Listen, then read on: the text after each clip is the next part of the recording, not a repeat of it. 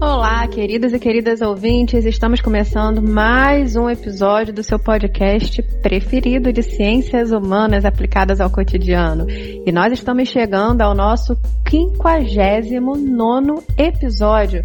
Eu, Karina Aragão, falo aqui de Niterói, junto com minha dupla, Leonardo Sherman. Diz aí, Leonardo Sherman, quem diria? 59 episódios no ar. Realmente, 59. E nesse nosso episódio 59, nós debateremos sobre a existência de uma sociedade ou apenas de indivíduos e famílias, a partir de uma entrevista da primeira-ministra britânica Margaret Thatcher. Nós discutiremos no primeiro bloco do nosso programa as implicações da fala da Margaret Thatcher para a política daquela época e para a política de hoje em dia. E no E Agora José, nós conversaremos sobre se realmente há formas da gente comparar a sociedade com os indivíduos ou se não há simetria entre essas duas categorias. Vamos mergulhar? Vamos embora para um mergulho coletivo.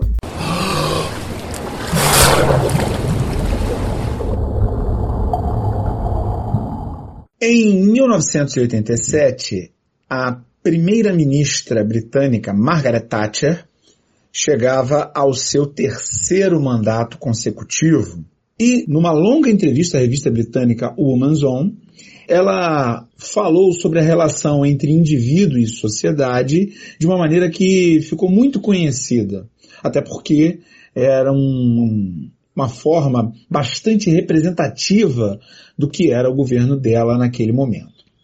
O trecho em questão diz assim: Passamos por um período em que muitas crianças e pessoas pensam: eu tenho um problema, é função do governo lidar com ele. Ou estou com um problema, vou buscar um dinheiro para lidar com ele. Eu sou um sem-teto, o governo deve me abrigar. Então, eles estão jogando seus problemas na sociedade. E quem é a sociedade? Não existe essa coisa de sociedade. Existem homens e mulheres, indivíduos, e existem famílias. E nenhum governo pode fazer nada exceto por meio das pessoas. E as pessoas olham para si mesmas em primeiro lugar. É daí que eu te pergunto, Karina Aragão, não existe sociedade, apenas indivíduos e famílias? Thatcher está quase fazendo uma analogia ao ensaio sobre a cegueira do Saramago, né? Cada um por si, porque não tem ninguém por todos. É, em primeiro plano, eu diria que existe o indivíduo, sim, mas enquanto experiência de estar no mundo. Se a gente considerar que a combinação dos fatores sociais a que todos estão submetidos não é necessariamente igual, igual em todas as pessoas, né? Por exemplo, duas pessoas que são criadas, isso a gente fala muito quando comenta sobre irmãos, né? Duas pessoas criadas no mesmo ambiente, quando a gente fala com a mesma criação, que eu não quero mesma, tem às vezes atitudes completamente diferentes. Então essa combinação do externo vai vai confluir para você de maneira diferente. Mas não existe, e aí eu estou contrariando a Thatcher aqui, fãs da Thatcher vão desligar esse podcast nesse momento, mas não existe o que a gente chama de indivíduo à parte da sociedade, nem contrário à sociedade, né?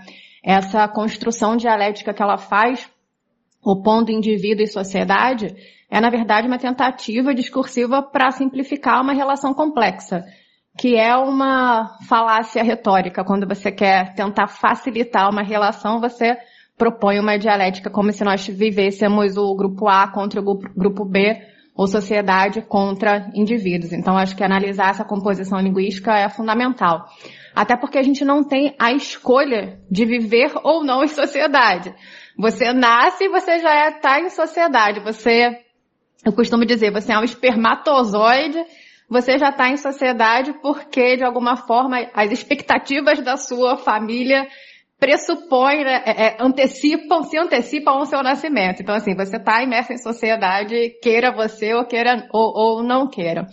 Mas é claro que, até para a gente não é, incorrer no mesmo erro da Thatcher, a gente dizer que existe é, essa individualidade, essa coletividade, a individualidade sempre dentro de uma ideia de coletividade, não existe, como eu falei, indivíduo à parte, não quer dizer que sempre a gente vai atuar no mesmo sentido.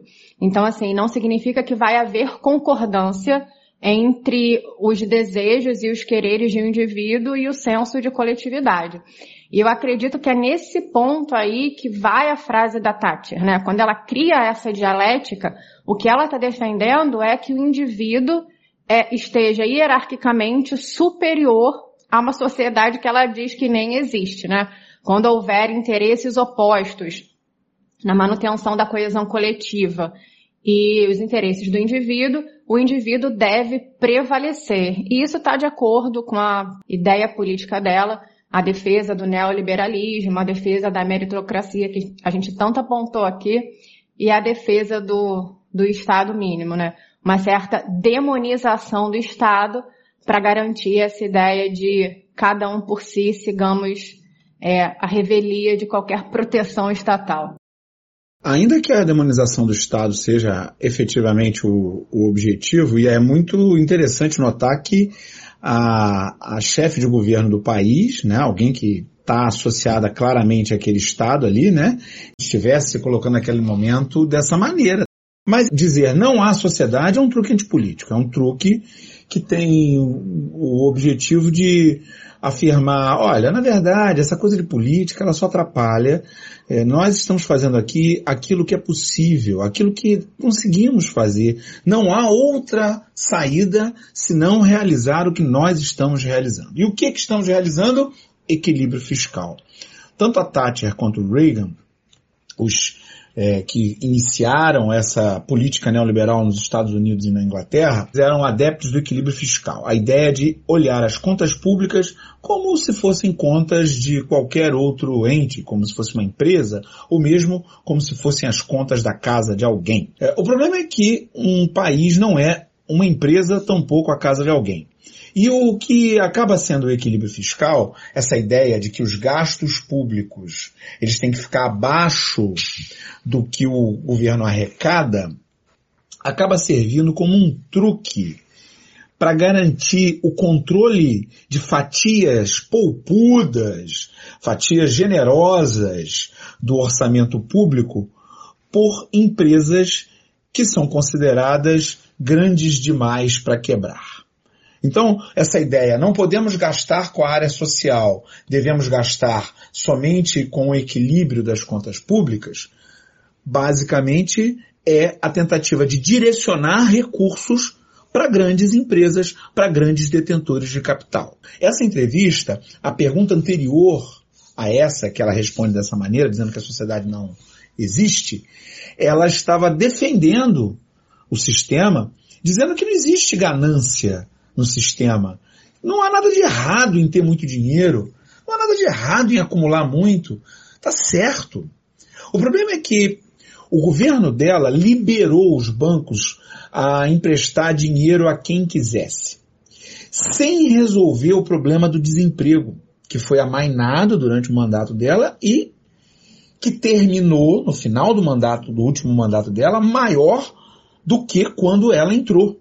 Parece que quanto menos coletivo a gente se sente, mais egoísta a gente recebe o aval para ser, né? É exatamente essa fala do entrevistador para ela. Isso tem uma enorme ganância, que é o termo que ele usa, ganância. Ela fala, não, não há ganância alguma.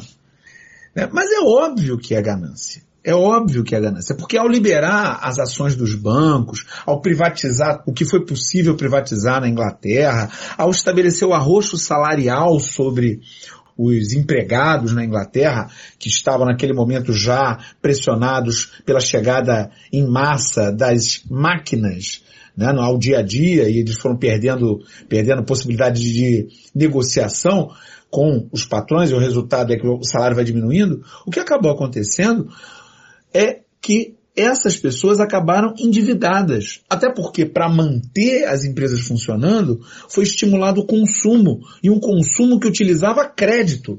Então, imagine só, a pessoa desempregada ou com um salário cada vez menor, aumentando o seu consumo, o que vai dar em dívida. E basicamente é isso que todo banco quer, garantir que todos fiquem endividados com ele. O resultado disso, desse, desse tipo de política, veio em 2008, nos todos vimos a crise gigantesca do subprime, quando um conjunto enorme de empresas, não na, na, no Reino Unido, mas nos Estados Unidos, começaram a quebrar porque as pessoas não tinham como pagar as hipotecas que tinham feito. Pessoas que tinham pego empréstimos para comprar casas e que não tinham como pagar esse dinheiro.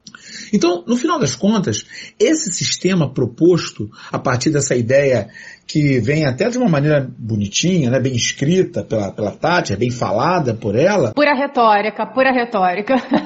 que parece falar em equilíbrio, mas leva a um desequilíbrio total da sociedade. Porque o legado, o grande legado da Tati durante os anos em que ela esteve no poder foi um aumento brutal da desigualdade no Reino Unido. Se isso não é desequilíbrio, eu não sei o que, que é. É, eu diria nesse sentido que assim a, a nossa noção de subjetividade, de individualidade, de privacidade é, seria como a Maria Homem chama, psicóloga, psicanalista, é um bem e um equívoco, porque dá a sensação para a gente de que a gente teria é, é, uma certa subjetividade tão potente que a gente não viveria coligado, que a gente não estaria vivendo sempre nesse co, né? Tem um conceito que eu gosto muito do, e me lembrou quando eu estava falando dessa ideia da Tati, que é o bem viver oposto ao viver bem, né? Hoje a gente contraria muito essa ideia do bem viver, que ela tem uma pegada individualista, que é isso. É, eu estou aqui muito bem na minha vida e dane-se se tem gente desempregada, porque se tem gente desempregada é porque eles não fizeram, né? É porque eles não foram é, é, suficientes para conseguirem é, estar empregados para conseguirem o seu, é, é, o seu lugar ao sol. E ela diz isso logo a seguir, na mesma resposta. Ela diz, inclusive, que a ajuda aos desafortunados deve vir também das pessoas que vão, pelos seus próprios esforços, conseguir muitos recursos. Ou seja, não venham falar comigo, eu sou só a primeira-ministra. É, a responsabilidade não é minha, imagina. É como se um presidente da República não se responsabilizasse pela mortandade gigantesca de uma pandemia num país. Ainda bem que isso não, não tem nenhum caso que a gente oh, possa se lembrar, na é verdade. Deixa eu pensar aqui no exemplo possível, não estou encontrando. Nossa, agora não sei se eu sempre choro. Essa noção né, de, de bem viver, ela contrapõe uma noção mais relacionada a essa coesão social, que é o viver bem. O ver bem estaria justamente pautado numa ideia de vivência coletiva, né? Aquela ideia de que se a gente vai viver junto, porque a gente não tem outra saída, a gente só pode viver junto, eu não posso escolher me isolar porque não existe, né? Esse indivíduo sem é, é, estar imerso na sociedade. É, já que a gente vai viver junto, qual é a, a, maneira como a gente pode viver bem? E aí, pensando nessa ideia coletiva, eu gosto muito desse conceito e dessa noção de que nós estamos é, realmente conectados, né? E, assim, por mais que existam situações em que a gente acha que é a nossa decisão, a nossa decisão nunca vai ter um impacto só nosso, né? Eu gosto muito de, de buscar como referência, buscar como exemplo, certo, certas conversas que a gente tem com amigos, com amigas no cotidiano, e um exemplo para mim tácito em relação a isso é quando alguém me diz assim: "Ah, beber e dirigir é uma escolha minha". Né? Aí me fala assim: "Karine, não vem com essa visão para mim coletiva, porque eu escolho se eu vou beber e dirigir, é uma decisão que cabe a mim. Se eu quiser né, é, prejudicar a minha vida e me acidentar, eu sei dos riscos que eu estou correndo, a decisão é minha. E aí eu sempre contraponho, né? Não é uma decisão sua. Porque primeiro, você vai beber e dirigir é, se você, você pode se acidentar, você pode acidentar uma outra pessoa, você pode provocar um trânsito horrível, um caos no trânsito, você pode é, sobrecarregar o sistema de saúde. Então, peraí, não é uma decisão sua, né? É uma decisão que impacta o todo, que impacta o coletivo. É a mesma coisa quando a gente fala da, da pandemia, que é o que a gente está vivendo. Ah, não usar máscara é uma decisão minha. Um dilema que eu já tive aqui algumas vezes até no meu condomínio, se meus alguns vizinhos ouvirem esse podcast agora vão dizer, ele está falando de mim no podcast, porque realmente foi uma reclamação que eu fiz, assim, eu não, não vou pegar o elevador com alguém sem máscara, né? A gente precisa usar a máscara não porque eu decidi colocar ou não, mas porque a gente vai vencer isso de maneira coletiva. Então, assim, é, não é uma decisão da própria pessoa. A gente precisa talvez rever essa nossa falta de habilidade, eu diria, que a gente está perdendo a habilidade de se enxergar como coletivo, né? De, de enxergar que a gente faz parte desse coletivo. E, e, e eu diria que é, que é urgente que a gente recupere essa noção. É, a pandemia, inclusive, fez algumas cabeças coroadas mudarem de direção, né? O Boris Johnson, primeiro-ministro atual do Reino Unido, conservador, assim como a Thatcher, começou a pandemia mandando um libera geral. Como aqui no Brasil, o nosso presidente, como lá nos Estados Unidos também, o Trump. É, vamos, libera geral, não tem problema, não vai acontecer nada e que se dane. Só que ele pegou, foi parar em CTI e tudo mais. O feitiço virou contra o feiticeiro. em abril do ano passado, ele disse que uma coisa que a crise do coronavírus realmente provou é que existe essa coisa de sociedade. Ele usou exatamente a mesma construção que a Thatcher tinha usado em 1987, é claro, no sentido oposto. Porque ele, não é bobo nem nada, mudou a política é, de, de combate à pandemia para uma política em que o Estado é o gestor principal. Não há saída individual, né? Não há cloroquina que vai resolver, não vai mesmo, porque cloroquina é um remédio que serve para outras coisas, não tem nada a ver com Covid. De fato, a pandemia nos coloca no caminho da coletividade. Veja Biden, recém-possado presidente dos Estados Unidos, em que ele já propôs lá um plano de desenvolvimento, um plano de auxílio, um plano de recuperação da economia. Não tem jeito nós estamos interligados, não tem conversa.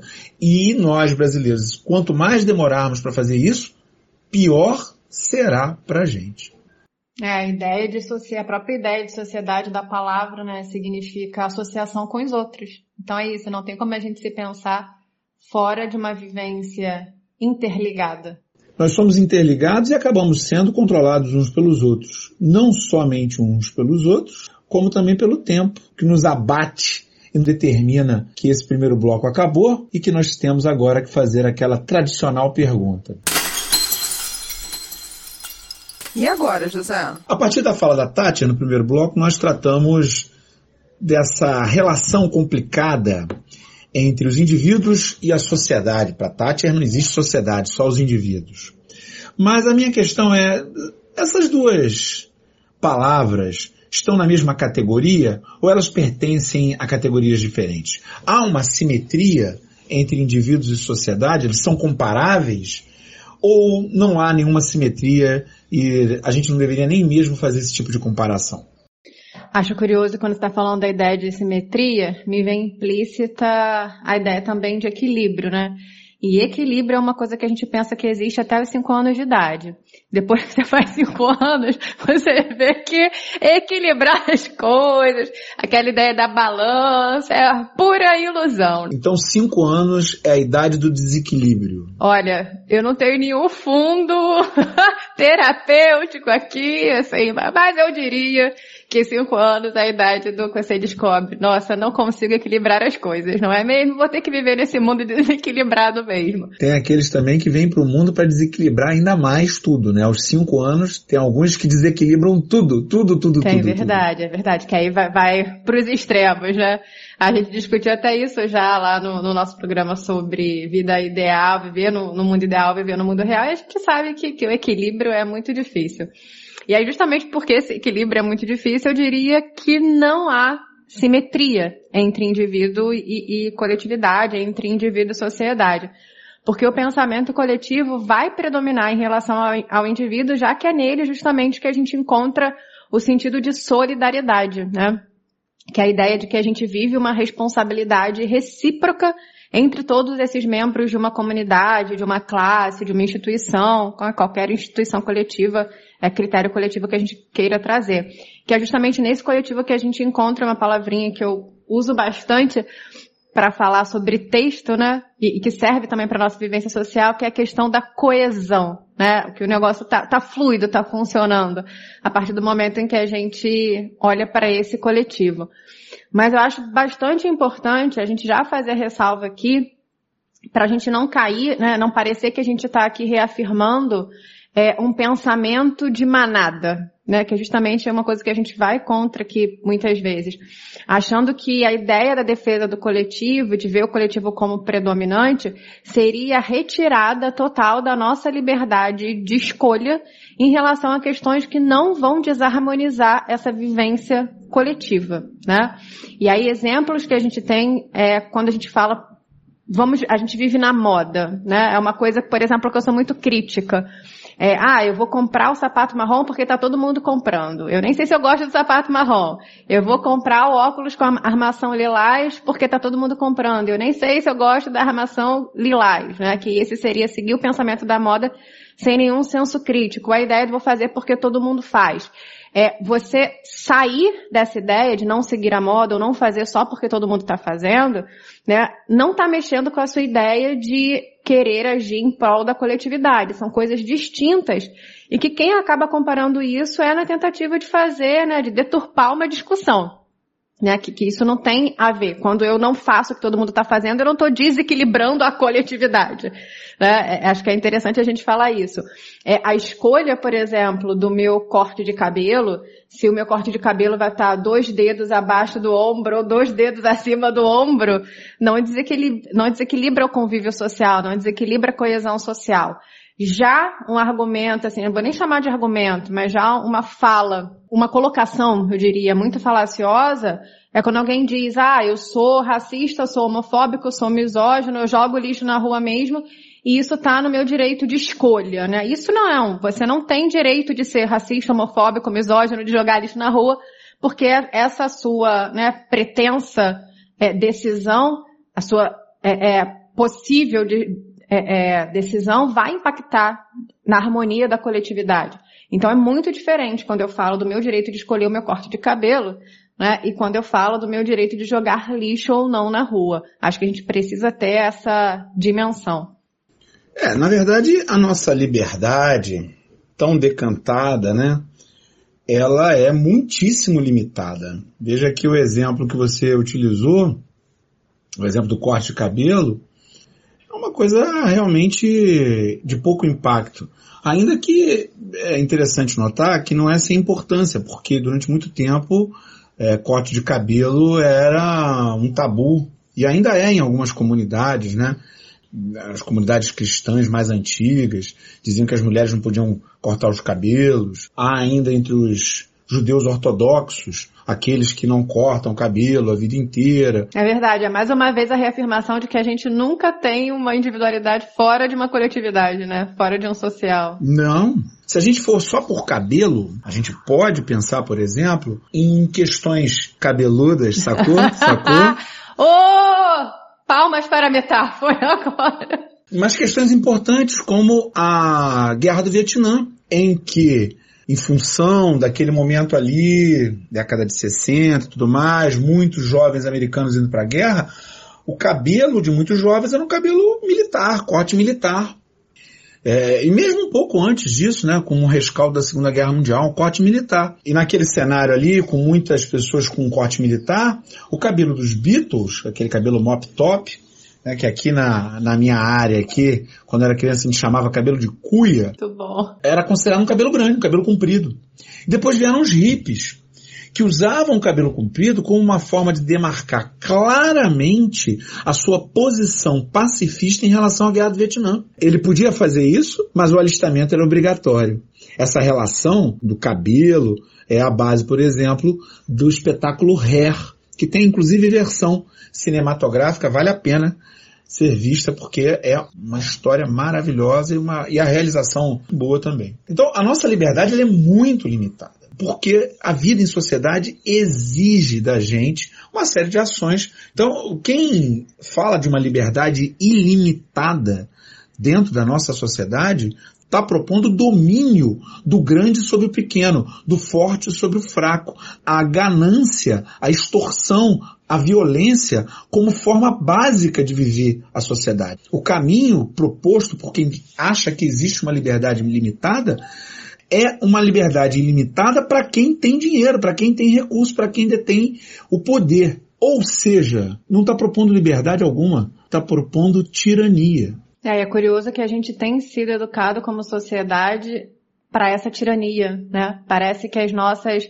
emoções têm sido treinadas para se desenvolverem como tirânicas, né?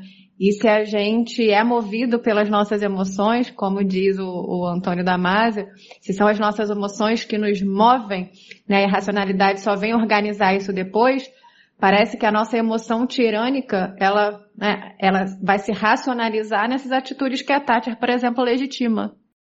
E, e ela legitima de uma maneira muito inteligente, porque na resposta que ela dá, nesse mesmo parágrafo, veja que parágrafo rico, ela diz algo que eu concordo plenamente, que nós temos que nos responsabilizar pela sociedade, que nós temos que ter os nossos deveres em conta da mesma maneira que os nossos direitos.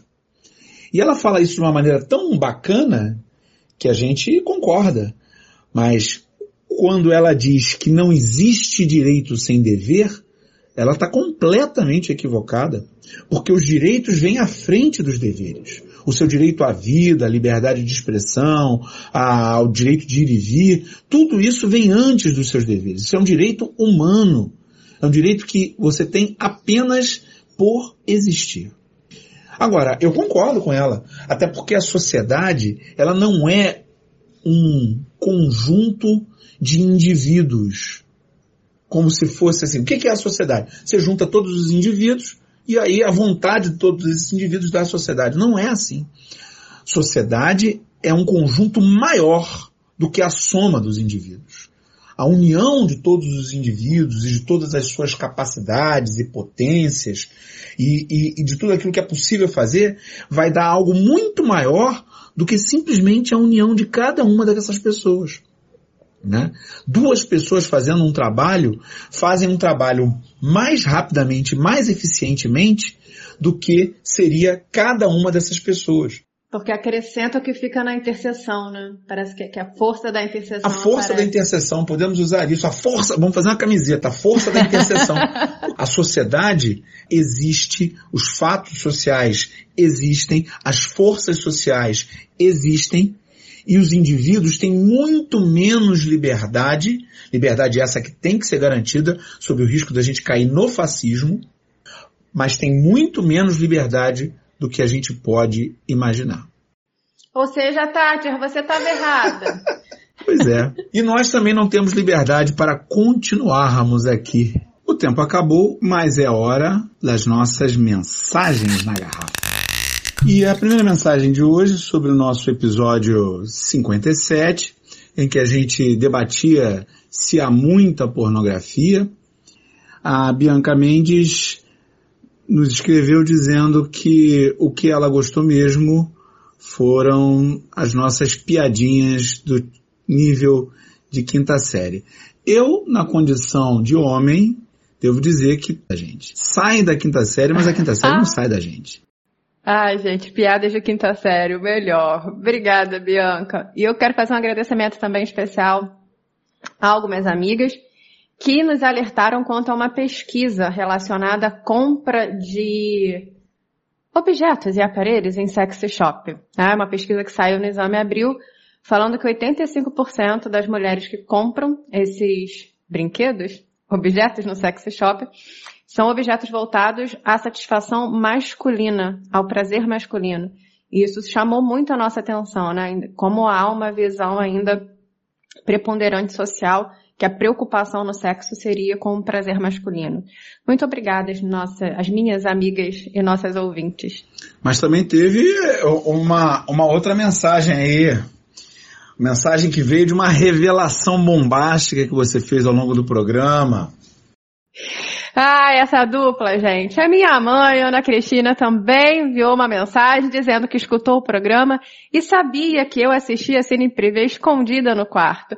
Muito obrigada, mãe, por ter ouvido o episódio que você não poderia ouvir. Você estava achando que você estava absoluta, escondida. Escondida. E você estava lá, ó, inocente, é, inocente, inocente, né?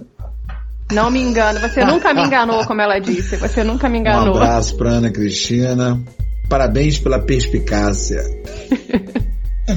E assim nós nos despedimos de vocês, queridos e queridas ouvintes, nesse, nesse quadro de mensagens que foi Karine Sessão Miqueira. Um beijo no coração de vocês e até semana que vem. Um abraço pessoal, mantenham-se seguros. Nós continuamos rumo ao pico. O pico chega, mas é mais alto. O pico chega, mas é mais alto. Então, mantenham-se seguros e seguras porque a coisa está feia por aí. E até semana que vem.